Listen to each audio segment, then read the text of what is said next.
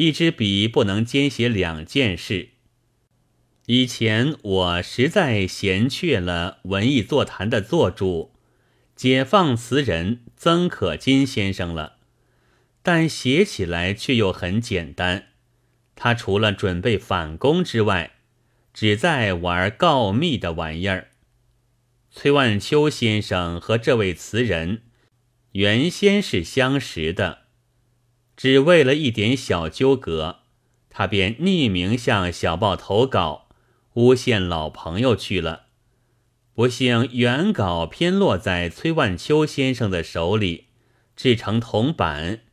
在《中外书报新闻》五号上惊印了出来。崔万秋加入国家主义派。大晚报屁股编辑崔万秋，自日回国，即住在余元坊六十八号左顺生家。旋即由左与王造时介绍于大晚报工作。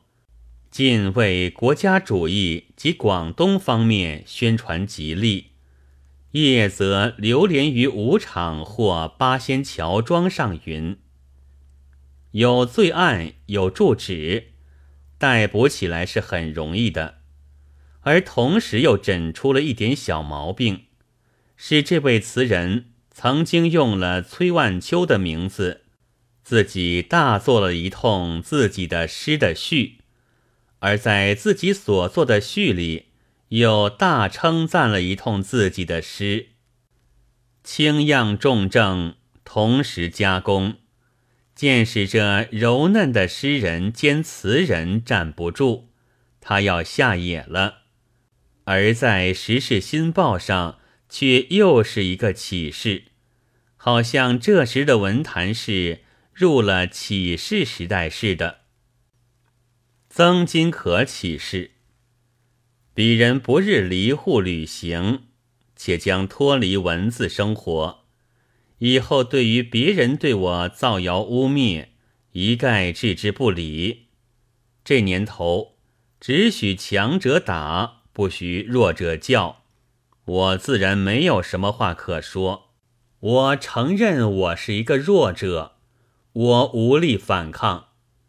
我将在英雄们胜利的笑声中，悄悄地离开这文坛。如果有人笑我是懦夫，我只当他是尊我为英雄。此起，这就完了。但我以为文字是有趣的，节末两句尤为出色。我剪贴在上面的谈文人无性。其实就是这曾张两岸的和论，但由我看来，这事件却还要坏一点，便也做了一点短评，投给自由谈。久而久之，不见登出，索回原稿，油墨手印满纸，这便是曾经排过，又被谁抽掉了的证据。可见，纵五姊妹嫁作大商人为妾，资本家的出版者也还是为这一类民工后援的。但也许因为恐怕得罪民工，就会立刻给你戴上一顶红帽子，为性命计，不如不登的也难说。现在就抄在这里吧。博文人无姓，文人这一块大招牌是极容易骗人的。虽在现在社会上的轻贱文人，实在还不如所谓文人的自轻自贱之身。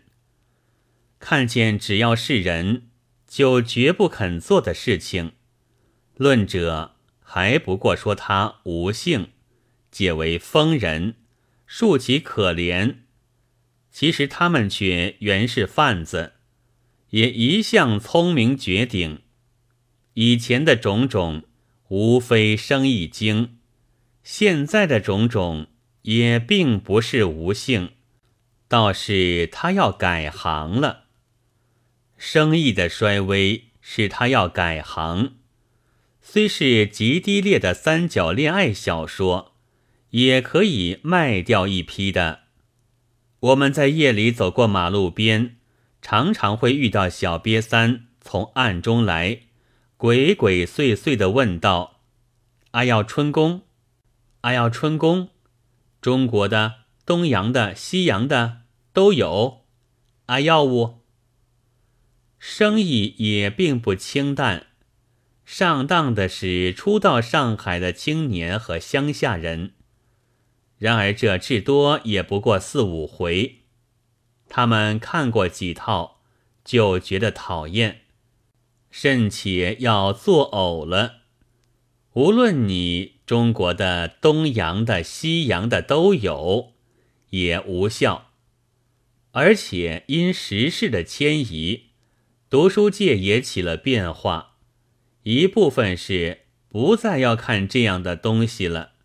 一部分是简直去跳舞、去嫖妓，因为所花的钱比买手淫小说全集还便宜。这就是三角家之类觉得没落。我们不要以为造成了洋房，人就会满足的。每一个儿子至少还得给他赚下十万块钱呢。于是乎暴躁起来，然而三角上面是没有出路了的。于是勾结一批同类，开茶会、办小报、造谣言，其甚者还静至于卖朋友，好像他们的鸿篇巨制的不再有人赏识，只是因为有几个人。用一手掩进了天下人的眼目似的，但不要误解，以为他真在这样想。他是聪明绝顶，其实并不在这样想的。现在这副嘴脸，也还是一种生意经，用三角钻出来的活路。总而言之，就是现在。只好经营这一种卖卖，才又可以赚些钱。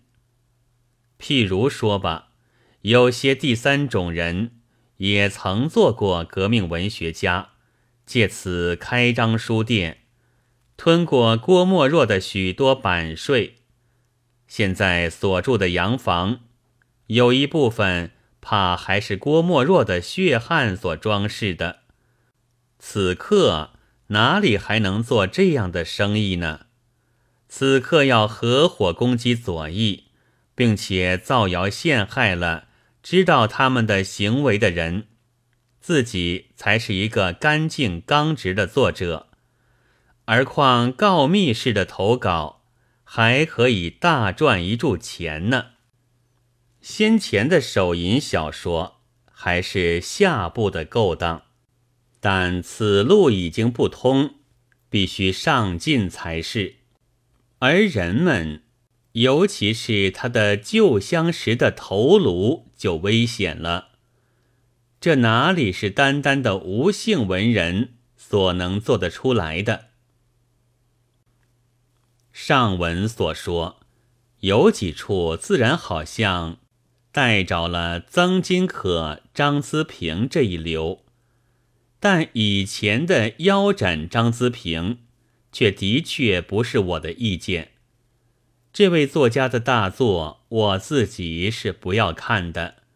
理由很简单，我脑子里不要三角四角的这许多角。倘有青年来问我可看与否，我是劝他不必看的。理由也很简单，他脑子里。也不必有三角四角的那许多角。若服他自在投稿取费、出版卖钱，即使他无需养活老婆儿子，我也满不管。理由也很简单，我是从不想到他那些三角四角的搅不完的许多角的。然而多角之辈，竟为我策动腰斩张资平，既未已，我乃简直以 X 光照其五脏六腑了。后记这回本来也真可以完结了，但且住，还有一点余性的余性，因为剪下的材料中还留着一篇妙文，唐使任其散失是极为可惜的，所以特地将它保存在这里。这篇文章载在六月十七日《大晚报》的火炬里。新儒林外史柳思第一回，揭其扎空营，兴师不迷阵。却说卡尔和伊里吉两人这日正在天堂椅上讨论中国革命问题，忽见下界中国文坛的大戈壁上面杀气腾腾，尘沙弥漫。左翼防区里面，一位老将紧追一位小将，战鼓震天，喊声四起。忽然，那位老将牙缝开处，吐出一道白雾。卡尔闻到气味，立刻晕倒。伊里基拍案大怒道：“杜瓦斯，杜瓦斯！”扶着卡尔，赶快走开去了。原来下界中国文坛的大戈壁上，左翼防区里头，近来新扎一座空营，揭起小资产阶级革命文学之旗，无产阶级文艺营垒受了奸人挑拨，大兴问罪之师。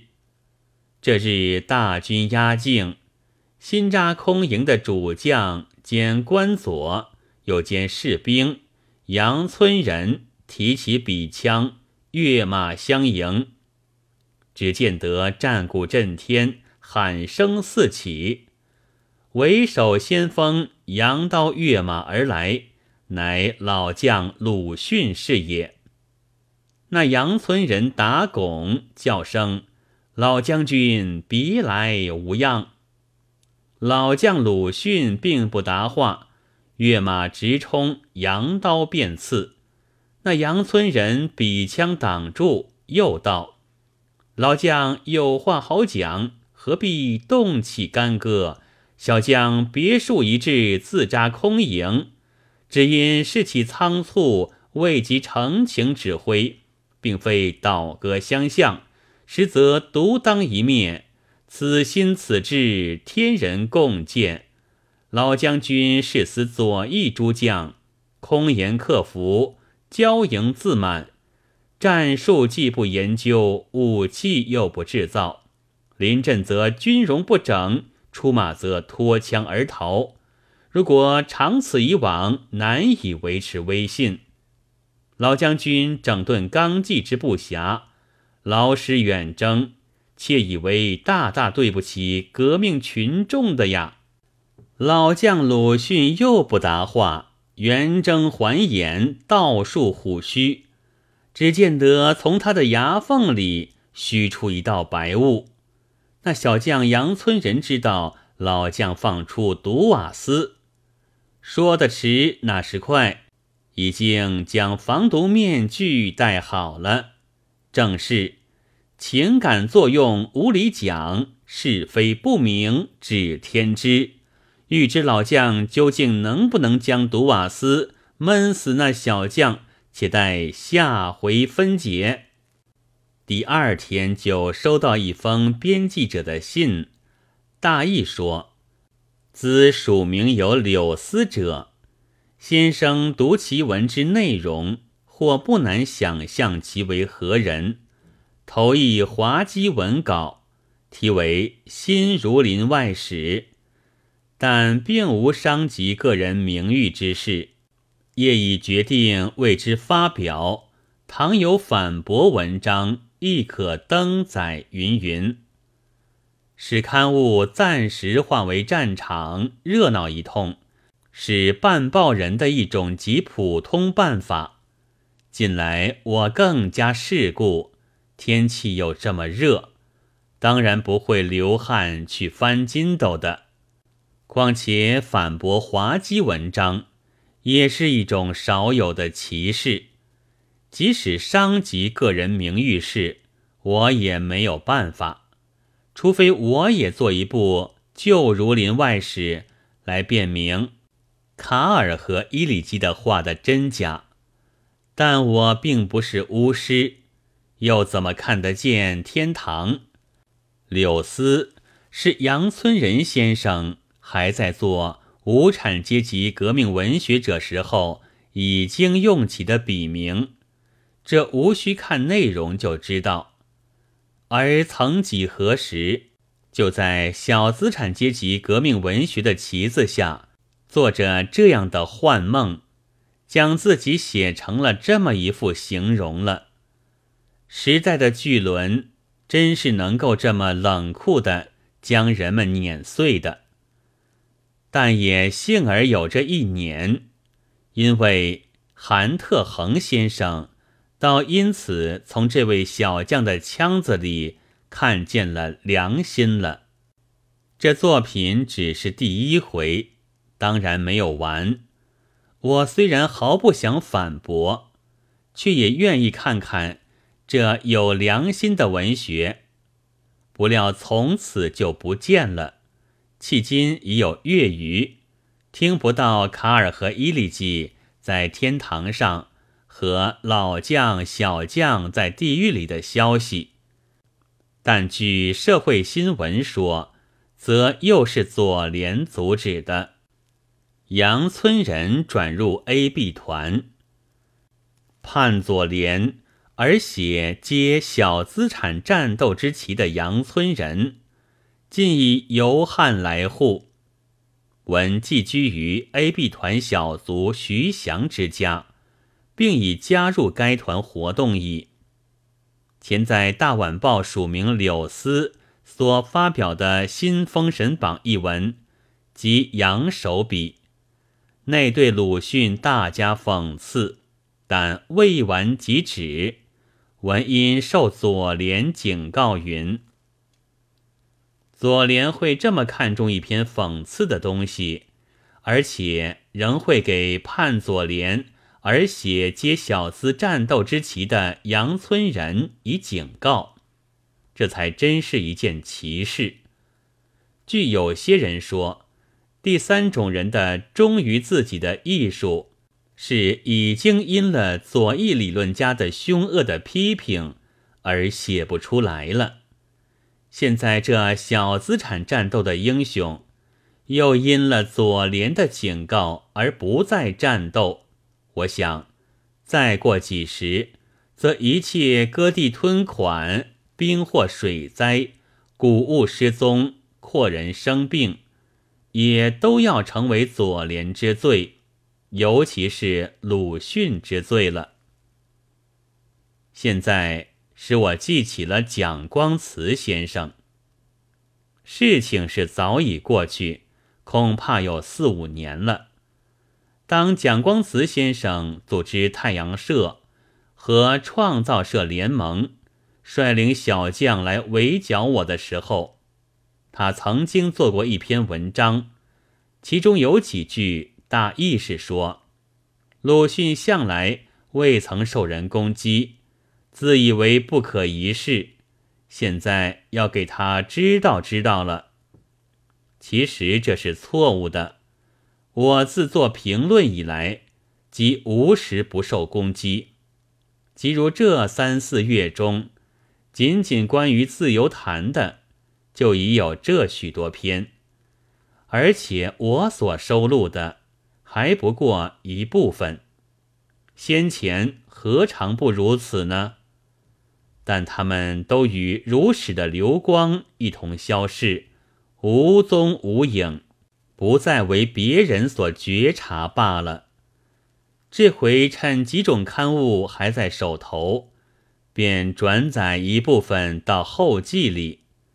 这其实也并非专为我自己，战斗正未有穷期，老普将不断的习用。对于别人的攻击，想来也还要用这一类的方法，但自然要改变了所攻击的人名。将来的战斗的青年，躺在类似的境遇中，能偶然看见这记录，我想是必能开颜一笑，更明白所谓敌人者是怎样的东西的。所引的文字中，我以为很有些偏，倒是出于先前的革命文学者，但他们现在。是另一个笔名，另一副嘴脸了，这也是必然的。革命文学者若不想以他的文学助革命更加深化展开，却借革命来推销他自己的文学，则革命羔羊的时候，他正是狮子身中的害虫，而革命一受难。就一定要发现以前的良心，或以孝子之名，或以人道之名，或以比正在受难的革命更加革命之名，走出阵线之外。好则沉默，坏就成为巴儿的。这不是我的独瓦斯，这是彼此看见的事实。一九三三年。七月二十日午记。